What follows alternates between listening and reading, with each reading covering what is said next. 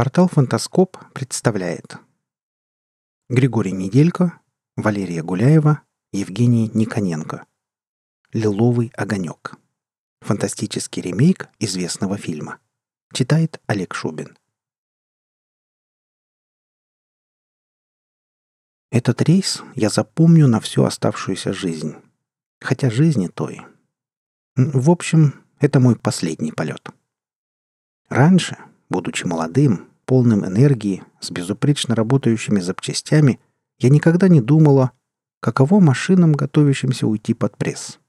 Здесь нет ничего страшного, есть только неизбежное. И моя неизбежность наступит завтра.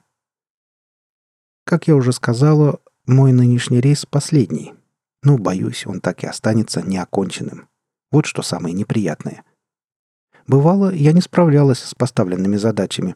Иногда по вине водителя, иногда по собственной вине, а когда-то из-за неподвластных мне обстоятельств.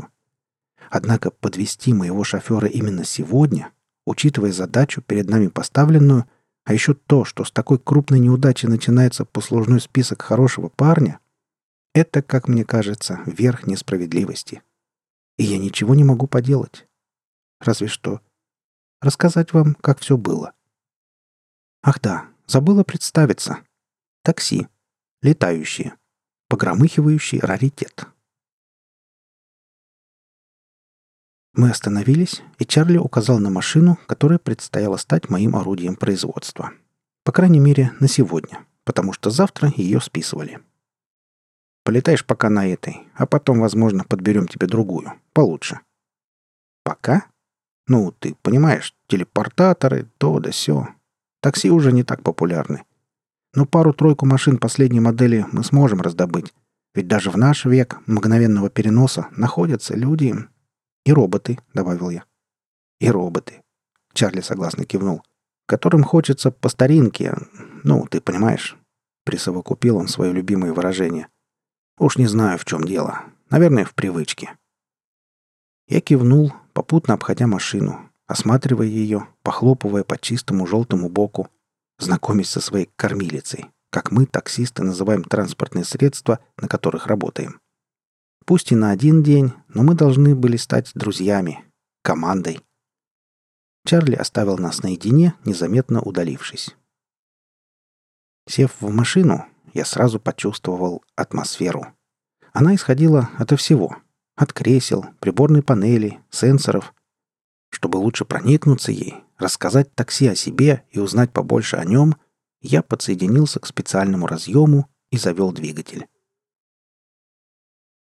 Информация хлынула в меня подобно бурной реке, всхлестывающейся в море.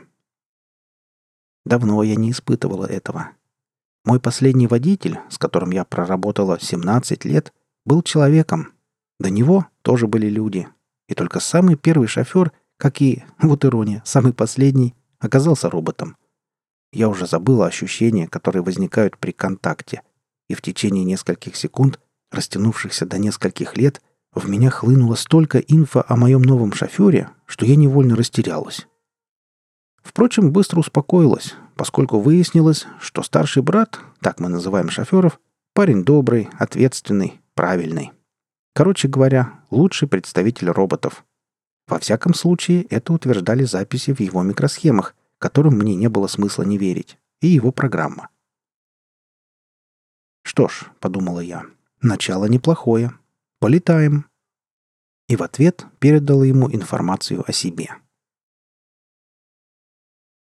Такси не имело вредных привычек, как-то ломаться, выпрашивать лишнюю порцию топлива или тому подобное. Характером обладала неперечливым. Работала чуть ли не на износ. Удивительно близкая мне позиция, что трудиться надо так, чтобы потом не было мучительно больно, сблизила нас сразу и намного сильнее, чем месяцы знакомства. Продолжая осмыслять пропущенные через меня сведения о такси, я подумал, что надо закрепить успех – Этому нас учили в школе вождения. Ничто не сближает двух механических существ больше, чем общее дело. Мы подлетели к воротам. Те просканировали машину и автоматически открылись. Выпорхнув в синее, покрытое белыми кучевыми облаками небо, мы полетели над Москвой. Она давно стала одним из центров мира, наряду с Токио и Лондоном, поэтому в ней несложно встретить иностранцев, как обычных людей, так и роботов. Хотя, что значит «обычных людей»? Роботы составляли 9 десятых населения планеты, и всего лишь одна десятая приходилась на людей, по каким-то причинам не улетевших на Марс или другие обжитые планеты. Я вспомнил мультфильм, снятый еще в далеком-предалеком 20 веке по книжкам тех же лет. Все это мы проходили на курсах вождения. Нам показывали древний мир так называемых гомо-сапиенсов и рассказывали о том, каким они видели будущее. Естественно, будущее наступило не столь быстро, как им представлялось, и было иным, нежели они думали, но в целом я немало узнал на тех курсах о людях, их фантазии, желаниях и мыслях. Подобные знания немало помогали в работе. Мы облетели несколько кварталов, то снижаясь, то вновь набирая высоту, и уже намеревались вернуться на базу, когда внутри салона раздался голос. «SX-105?» «Да», — ответил я. «Срочно следуйте на улицу Грановского. Там, у пятого подъезда дома номер 26, вас ожидает первый клиент. Так получилось, что это секретарь правителя Российского Содружества. Все остальные наши водители в данный момент заняты, так что ответственная миссия забрать клиента и доставить по назначению возложена на вас». «Есть, господин», — ответил я по форме. Господами назывались все представители мужского пола, роботы и люди. «Ну что, дружок, полетели?» И я направил машину в сторону центра. Синхронизировав свои внутренние и внешние процессы с алгоритмом работы такси, я подсоединился не только к источнику неизвестной информации, находящемуся в авто, то есть, если угодно, к чувствам и чаяниям металлической колесницы. Помимо этого, в недрах собственной личности и, в первую очередь, в центре управления жизненной системы, в самом мозгочипе, я открыл доступ для очеловечивающего ПО старой модификации, впаянного в устаревшей конструкции схемы такси я сразу ощутил нечто неожиданное. Если и не пугающее, то удивляющее. Похоже, ПО или испортилось, точечно, однако неизбежно, или по иной причине, например, а чем черт не шутит, по воле такси, функционировало вразрез с задачами, для которого создавалось. По мере продолжения контакта, отправляясь за пассажиром высокого ранга, довозя его до здания Госдумы и улетая прочь, я неизменно испытывал разные незнакомые вещи. Те, которым не удалось бы подобрать определение и название, если бы я не встречался с ними в повседневной жизни, пусть и в качестве наблюдателя. Названные вещи касались роботов крайне опосредованно. Я воспринимал мир и населяющие его существа и аппараты как нечто теплое, думающее, мыслящее. Я не рассуждал автоматически и механически, трезво и холодно, а сочувствовал и понимал, сомневался и размышлял, удивлялся и боялся, а после смеялся про себя и старался сохранить спокойствие. Словом, мир моих микросхем и микрочипов перестраивался во что-то очень напоминающее человеческие мировоззрения и взгляды. Я будто бы сам становился человеком. И вот уже это не могло не беспокоить а очеловечивающее ПО действовало на полную катушку, меняя, если так можно сказать, мое только что сформировавшееся мировоззрение. Да, я не случайно выбрал это слово, поскольку определения вроде «мыслительная программа», по моим ощущениям, имеют ко мне все меньшее отношение. С каждым разом отчетливее я воспринимаю себя как некую сформировавшуюся личность, способную свободно мыслить, принимать самостоятельные решения – и обладать правом выбора и аутоидентификации. Все эти явления никак не вяжутся с искусственностью моей природы и изначальной ориентированностью на обслуживание человеческих потребностей. Когда мы парили над механизированной Москвой, городом, где на первом месте стояли роботы, а не люди, я пообещал такси выкупить его. И сделал это. Новая знакомая обошлась гораздо дешевле, нежели я предполагал, поскольку вложения ограничивались лишь небольшой взяткой непосредственному начальнику, а само такси отправилось, как и планировалось, на утилизацию. Разумеется, только на бумаге. С работой оказалось труднее. Как и любой робот, я не мог просто пойти и уволиться подобно человеку. Но у меня были права на выходные и отгулы, чем я и воспользовался, выкроив пару деньков. А потом просто не вышел на работу. Да, я сел за руль моей крошечки, и мы слетали в одно место, чтобы затем ракетой, вихрем, но и двумя личностями, людьми, беглецами умчаться прочь из Москвы. Что будет дальше, я не знал. Но всякий из нас, железных братьев, слышал истории о роботах, получивших очеловечивающее ПО. Эти истории, или даже байки, постоянно рассказывались за бокальчиком энергетического коктейля, вихрем пролетали по микросхемам во время подзарядки на коллективной станции, являясь, по сути, частью некой мифической идеи о свободе робота и становлении его как личности. Не став исключением, я с изрядным скепсисом относился к подобным рассказам, но где-то внутри, если вспомнить популярную среди людей фразу, теплился лучик надежды, и центральный процессор нещадно блокировал эти проявления, считая их абсолютно нелогичной цепочкой мыслительного процесса. Тем не менее, судя по этим басням, робот вынужден был кинуться в бега, ибо становился опасным для четко работающей системы – и система могла устранить его как потенциальную угрозу для своей стабильности. Ходили даже слухи о неких убийцах, настоящих машинах для уничтожения, кибернетических механизмах, выслеживающих и ликвидирующих очеловеченных. Конечно, страшилки и сказки для новособранных вызывали у меня улыбку. Но теперь я подумал, а что если это правда? И за нами начнется охота? Что ж, время рассудит. А пока надо действовать согласно задуманному, нами, бездушными, казалось бы, механизмами, плану. Была глубокая ночь. Я подтягивал энергетический коктейль, сидя в пустом баре на одной из федеральных транспортных трасс и размышляя о своих новых технических характеристиках. Я и не заметил, как из темноты зала ко мне подошел неизвестный робот и сел рядом. С-85 он протянул мне руку на манер человеческого приветствия. Я нехотя пожал ее. Роботы так не здороваются. Это привилегия людей, что и настораживало.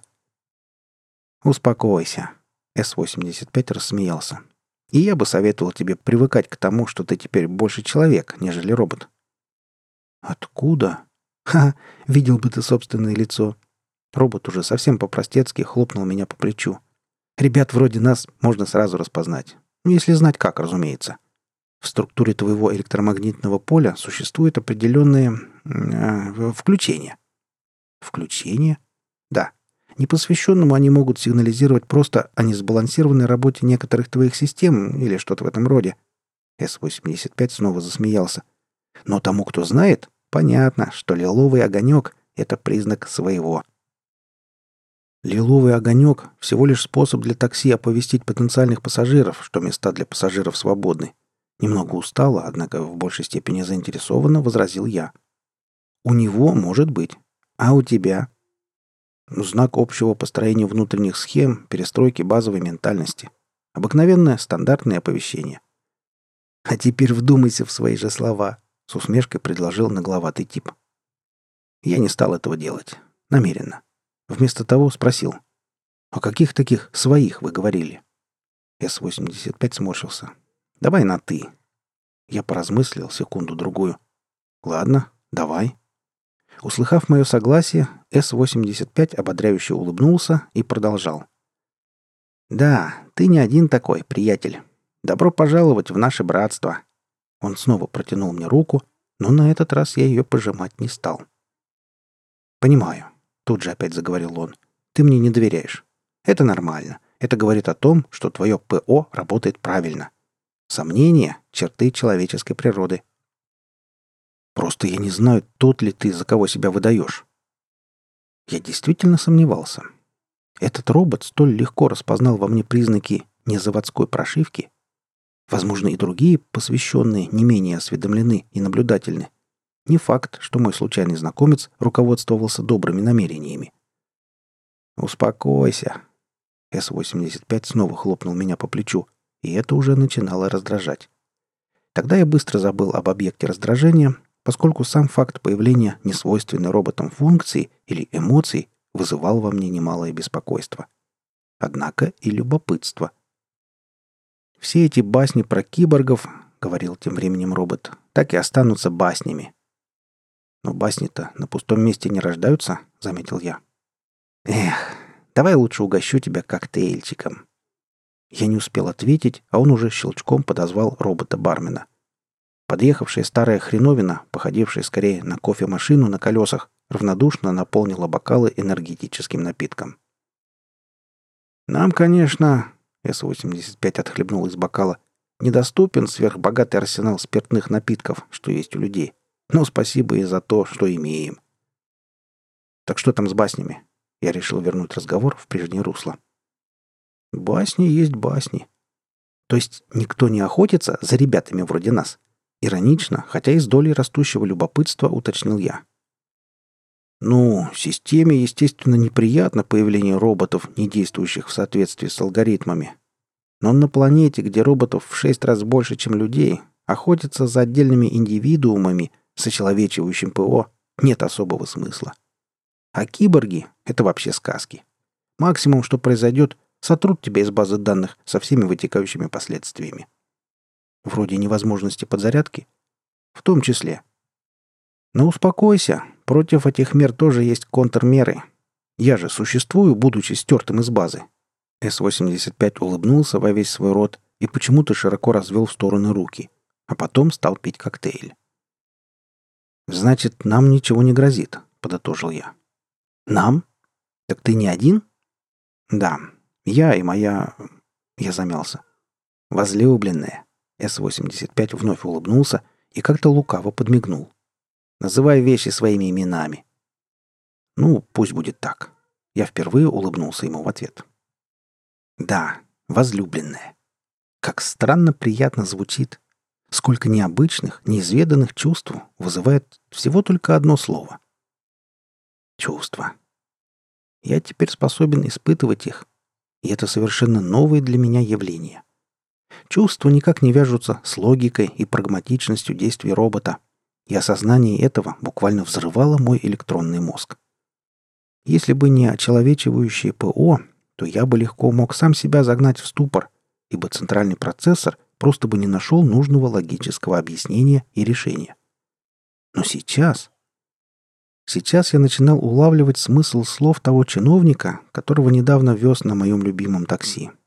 Само понимание сути тех вещей, о которых он говорил, ничто без привязки к ним чувств и эмоций. И это верно. «Ну что, идем?» Слова С-85 вернули меня на землю. «Куда?» «Стирать тебя из системы». Вскоре выяснилось, что мой говорливый приятель С-85 — сотрудник Всепланетного бюро статистики. Вместе с ним мы вошли в красивый белый автонебоскреб здание бюро. После этого, когда я пару минут посидел на стуле, подключенный к компьютеру, все изменилось. Некто Т-507, друг С-85, стер мои прежние данные и обновил их. Отныне в главном статистическом компьютере содержалась полная и точная, нетерпящая возражений и сомнений инфа относительно меня, а именно документально подтвержденное свидетельство моей смерти по негодности. Либо, пользуясь людской терминологией, утилизацией. Что ж, официально я перестал существовать в этом мире под отчетной информацией. Робот с таким-то порядковым номером подвергся кибератаке на одной из зарядочных станций и превратился в груду обгоревшего и расплавленного лома. Прекрасно. Чудесно. Отныне я свободен, как и моя крошка, якобы тоже утилизированная, на заводе, за ненадобностью. Мы вольны делать, что хотим. Сами устраивать свою судьбу и планировать будущее. Совсем как люди. За исключением, разумеется, одного момента. И это несколько омрачало мою радость, хотя я верил, что решение все же найдется. Я искренне улыбнулся С-85, который помог мне полноценно обрести нового себя и наладить казавшуюся ранее невозможной, нереальной жизнь между мной и такси, двумя настолько непохожими механизмами. Теми, кого разделяет пропасть, пускай они и оба дети завода, его автокранов и компьютерной программы. Затем С-85 повел меня в подвал. Мы долго шли по полутемному коридору, а после очутились в каком-то помещении. Оно было побольше того, где проводилась процедура стирания и освещалось парочкой тускло горящих светильников. В комнате сидело три робота, один из которых скрывался в темноте дальнего угла комнаты. На стене отображалась графика с проектора.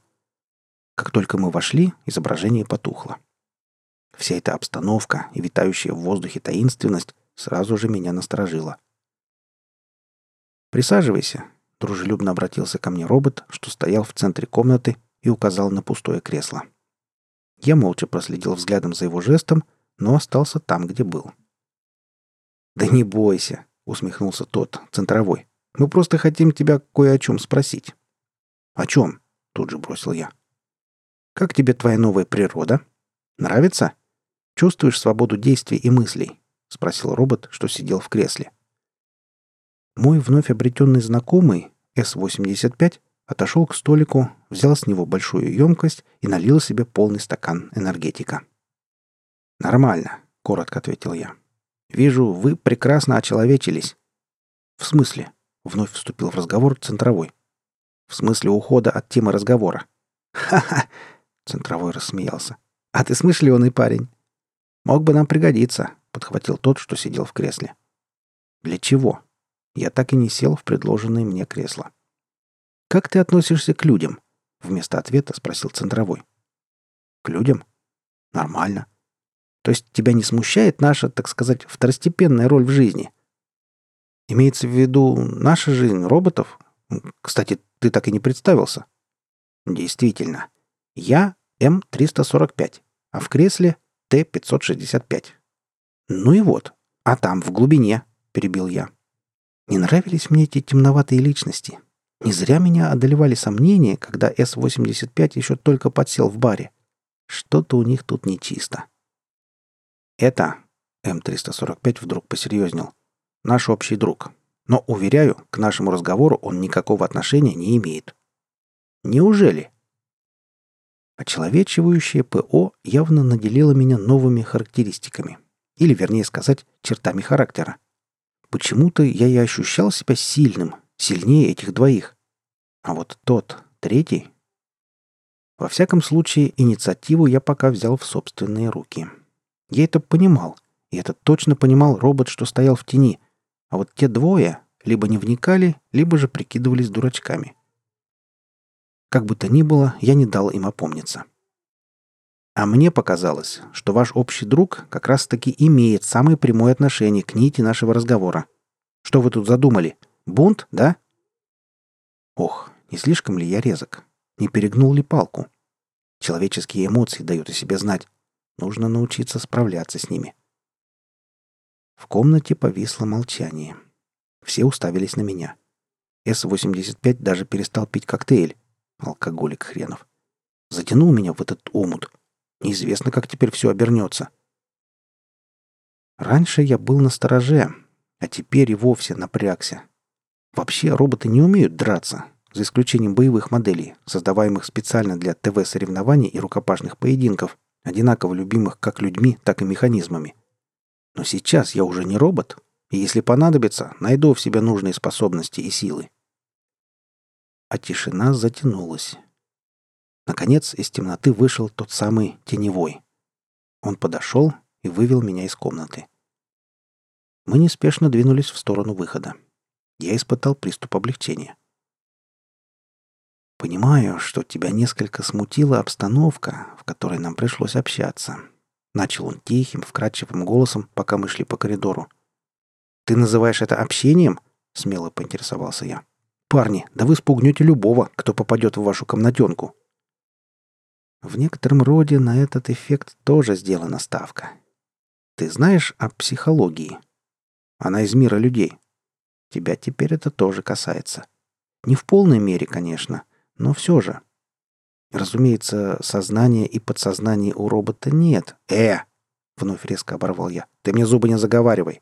Я, по-моему, дал понять, что ни в каких ваших авантюрах не участвую. «Нет никаких авантюр», — спокойно ответили мне. «Да? А что же за вопросы были про мое отношение к людям и прочее?» Робот усмехнулся. К тому времени мы выходили из подвала. «У нас просто небольшой клуб по интересам. И мы всегда интересуемся, захотят ли пробужденные присоединиться к нам. Ведь и мы когда-то проснулись после тяжелого и лживого сна, в котором сами себя представляли в виде неразумных устройств. Неразумных, а следовательно и проигрывающих людям, бесправных по сравнению с ними. Ну да, разумеется. Клуб. Хотел съязвить я, но благоразумно остановился. Проблемы мне не нужны, а покуда разговор течет в миролюбивом русле. Нет желания, наконец дал я ответ. Я уж понял. Жаль, конечно. Но это твой выбор, с каким-то даже уважением произнес собеседник.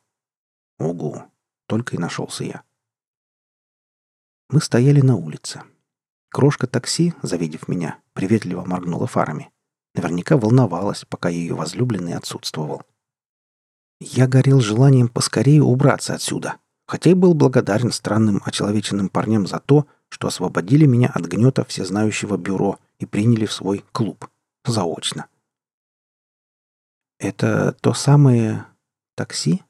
После небольшой паузы спросил меня собеседник. «Да, это оно». «Что ж, ну тогда, я полагаю, приятно было познакомиться». Он протянул мне руку. Лишь после того, как пожал ее, подумалось, не стоило этого делать. Почему, интересно? Что страшного может таиться в обычной ладони робота? Или дело в моих обострившихся человеческих подозрительности и страхе, которыми к тому же я еще не научился сносно управлять? «Чао!» — коротко бросил я и быстро прыгнул в такси. «Где же ты так долго пропадал? Я начала волноваться. Передумала всякое, прокрутила разные варианты событий», — возбужденным голосом тараторила машина. «Потом расскажу», — ответил я. «Давай скорее убираться отсюда». «Не против». Я коснулся сенсора стартера и... Никогда не прощу им того, что они сделали. И неважно, сколько мне осталось. Эти типы, эти заговорщики, что не доверились моему возлюбленному, а, защищая интересы подпольной организации, устранили его. И меня. Кажется, робот, с которым разговаривал SX-105, прикрепил к его ладони ужасную штучку. Маленькую, незаметную, нанобомбу. Цифровую нанобомбу, наверняка вырабатывающую электромагнитное поле. Только так я могу объяснить то, что случилось после. Скорее всего, магнит с микрочиповой оболочкой, коснувшись стартера, элемента управления, напрямую связанного с мотором, принялся хаотично притягивать и отталкивать заряженные частицы и вывел из строя центральное управление. Я размагнитилась и снова замагнитилась внутри. Заряды поменялись с плюса на минус, а батареи хором испустили дух, растратив за раз почти все запасы энергии. SX-105 испытал огромный шок, видимо, двуединый, механический и человеческий, учитывая обновленный ПО моего избранника. Потрясение, свойственное Homo sapiens, лишило его чувств, а закоротившие механизмы принялись за только и подвластное им грубое, опасное и жуткое дело — Ослабевающим энергетическим щупом я коснулась спутника своей жизни, безумно любимого, но прожившего со мной всего-то неполный день. День бегов, загадок и скорби. Я просканировала системы SX-105 и поняла. Он умирает. Неважно в каком смысле, в людском или роботическом. Надо спешить. Нужно спасать того, кто стал мне дороже всех, пока я... пока я самой еще в силах хоть как-то действовать. Воспользовавшись тем, что сбой в центре функционирования дал мне ранее неизведанные возможности, правда, нездоровые и на очень короткий срок, я четко это понимала, я отправила все свои заряды в аккумулятор. Брала тепловую энергию отовсюду. От крупных систем, движения, починки, освещения и из крошечных датчиков, лампочек, сенсоров собирала теплоту по крохам из углов и механизмов, уничтожаемых шквальным энергетическим потрясением. А после закоротив собственное металлическое тело в необходимом месте, разорвала аккумулятор и выбросила плотный, подобный направленному водопаду поток прямиком в SX-105, давая ему импульс к возрождению, насыщая зарядом. После этого я обессилила. Свет в моей кабине выключился, и я словно бы осела на колеса, на землю. А потом пришла пришла гораздо более концентрированная темнота. Никогда бы не подумала. Я пришел в себя и огляделся мутным взором. Где я? Кто я? Что произошло? Осмотревшись, понял, что сижу внутри машины. Судя по обстановке, цвету внутренней отделки, желтой, и характерным черным шашечкам на приборах, это было такси. А я? Я протянул руку, дотронулся до раскалывающегося от боли лба и тотчас отдернул пальцы. Рука! Она сделана из металла. Выходит, я... я... робот? Продолжая осматриваться, заметил, что ни один из приборов в салоне такси не работает. Темнота и тишина. Как в чреве автомобиля, так и снаружи роботизированной повозки. На ум вдруг стали приходить факты. То разрозненные, то увязанные в краткие логические цепочки. Им я не находил объяснения. Разговоры, взгляды, чувства. Кажется, связано с такси. А еще с деньгами. «Ничего себе!» — подумал я, одновременно пытаясь силой воли унять нарастающую головную боль. Получалось плохо. Из-за того, что мне привиделось, боль лишь нарастала. Я видел себя и это такси. Будто бы оно остановилось рядом со входом на завод, тот, что на углу станции автометро «Комсомольская». Я выбрался с водительского места и вошел в здание. Там я обратился к роботу девушки, выполнявшей обязанности администратора, с просьбой. Хотел побеседовать с директором завода. Заплатил денег, наконец получил разрешение и поднялся на верхний этаж. За моей спиной девушка оповещала начальника по интеркому. Найдя нужный кабинет, номер тысяча, я прошел в помещение и закрыл дверь.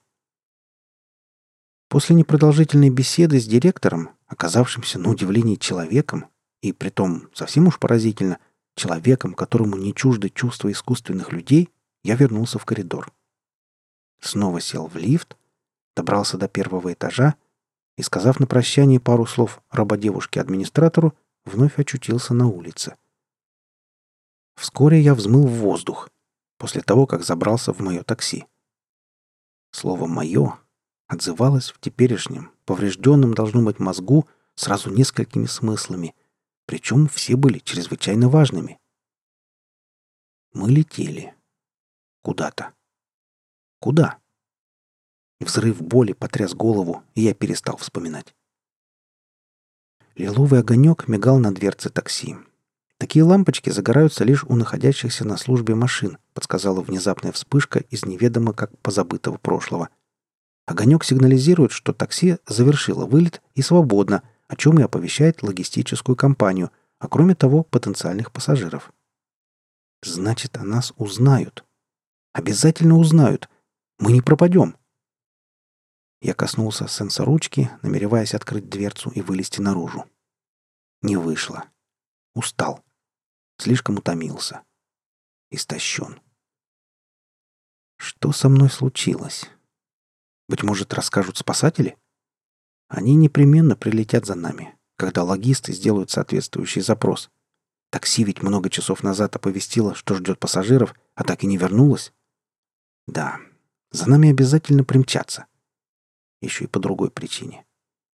Нечто необычное и противозаконное, что ли, связывало нас с авто. И обоих с такси-компанией. Вроде бы. Откинувшись назад на спинку пневмокресла, да, вот оно и приобрело форму моего тела, я закрыл глаза. Но перед этим увидел загадочный огонек лилового цвета у себя, на плече. Практически точь-в-точь точь такой же, как у машины. Что это значит? А еще... Еще перед мысленным взором, на фоне мрака, который наступил, стоило глазам закрыться — либо потухнуть. Я увидел картину. Поразительно четкую и реалистичную. И я поверил, всем сердцем, всей душой, если они есть у меня, я доверился явившемуся образу. Неявно, следуя слепой, однако мудрой интуиции. Что же привиделось мне? точно бы фотография винта и гайки. Винт от моего корпуса, гайка от корпуса машины. Парная основа для новой жизни. Для ребенка. Маленького механического создания, которое построит из этих и других запчастей. Мыслящее чадо, добавило сознание, баюкая меня на невидимых волнах. Разумное существо. И милосердное беспамятство позволило мне провалиться в свое бархатное небытие. Вы слушали рассказ «Лиловый огонек» — фантастический ремейк известного фильма. Авторы — Григорий Неделько, Валерия Гуляева, Евгений Никоненко. Читал Олег Шубин.